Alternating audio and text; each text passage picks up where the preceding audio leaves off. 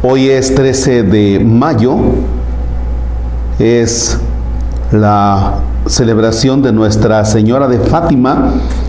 Yo me voy a permitir eh, meditar con ustedes este texto del Evangelio de San Juan del capítulo 15, versículos del 18 al 21.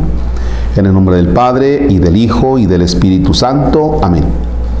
Jesús dijo a sus discípulos, si el mundo los odia, sepan que me han odiado a mí antes que a ustedes. Si fueran del mundo, el mundo los amaría como cosa suya. Pero el mundo los odia porque no son del mundo, pues al elegirlos yo los he separado del mundo. En estos poquitos versículos, Vean nada más la, o sea, toda la carga que, está. Mm, ustedes dos son del mundo, por eso el mundo los rechaza. O sea, no encajan ustedes en el mundo. Cuando el discípulo del Señor trata de llevar a cabo o trata de observar lo que el Señor le, le va presentando en el Evangelio, el discípulo no encaja en este mundo, en los criterios del mundo. Y eso, eso debe ser usted. Porque cuando usted se mete pues a la corrupción, a las tranzas, cuando usted se mete a vivir los criterios del mundo, pues no hay ningún problema. Encajas súper bien. vaya, es difícil que te, que te rechacen porque no hay manera. Ah, pero cuando alguien trata de vivir de acuerdo al Evangelio, es entonces cuando viene el rechazo y los títulos, ¿no? Te ponen apodos de, ay, este, eres padrecito, este, nada más estás metido en la iglesia, este, cuando te canonizamos, y cosas de esas que a veces, sí, son un poquito molestas, pero eso quiere decir que vas caminando bien. Eso quiere decir que no estás encajando en el mundo porque tratas, no que ya lo vivas, en plenitud, pero tratas de vivir de acuerdo al Evangelio.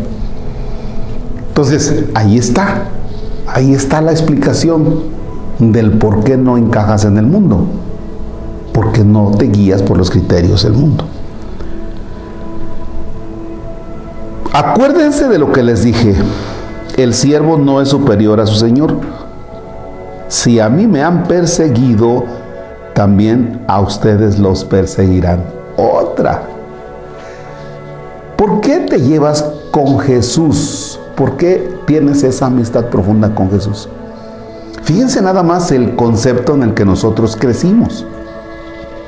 Cuando te dicen, eh, pídele a Dios, dile a Dios, encomiéndaselo a Dios. O también expresiones nuestras, todo se lo dejo a Dios. Ya Dios dirá.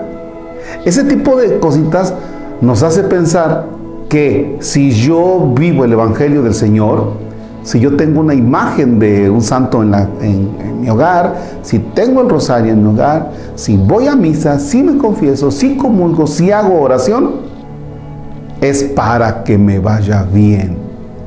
Bendecimos el coche para que no vaya yo a chocar. Este, bendígame mi negocio, Padre, y échele a la caja registradora para que caiga mucha lana. No. O sea, esos criterios no van aquí con el pensamiento de Jesús. ¿Por qué? Porque Jesús no dice, llévense conmigo para que les vaya bien, para que sean mis cuates, para que sean mis amigos, para que les vaya bien y se vean ustedes exentados de todo problema. No dice, llévense conmigo para que a ustedes nadie los toque, los problemas del mundo no los toquen. No dice eso, todo lo contrario. Dice, si a mí me han perseguido, también a ustedes los van a perseguir. O sea, que Jesús lo que te anuncia a ti que estás tratando de llevar el Evangelio es que hay una cierta persecución. Otra vez, porque no encajas en el mundo. ¿Ya? Es, un rechazo.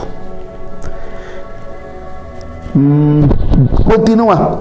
Y el caso que han hecho de mis palabras las harán de las de ustedes. Otra vez. Esa viene mucho para los sacerdotes, las religiosas, ¿no? Y desde luego también para el laico que trata de, anunciar la palabra. el caso que les han hecho de, las, de mis palabras, las arandelas de ustedes, o sea, ni los van a pelar. Gracias Jesús por el ánimo, ¿no? Todo esto se los van a hacer por mi causa, pues no conocen a aquel que me envió. Es decir, la persona que tiene un rechazo del Evangelio del Señor y de las personas que anuncian el Evangelio y tratan de vivir de acuerdo al Evangelio, Jesús nos dice, no conocen al que me envió. Es decir, esas personas no tienen sentido de trascendencia, de eternidad.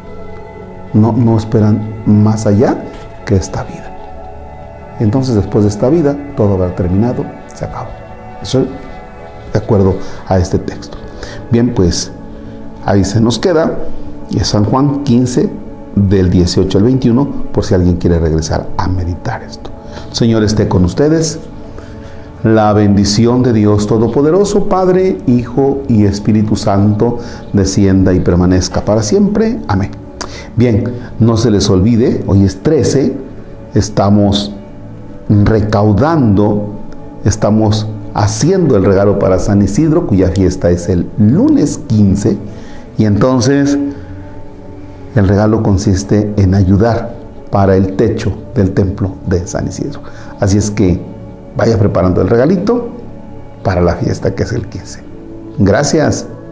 Y aquí les dejamos los números de cuenta por si ustedes quieren hacer alguna transferencia. Gracias.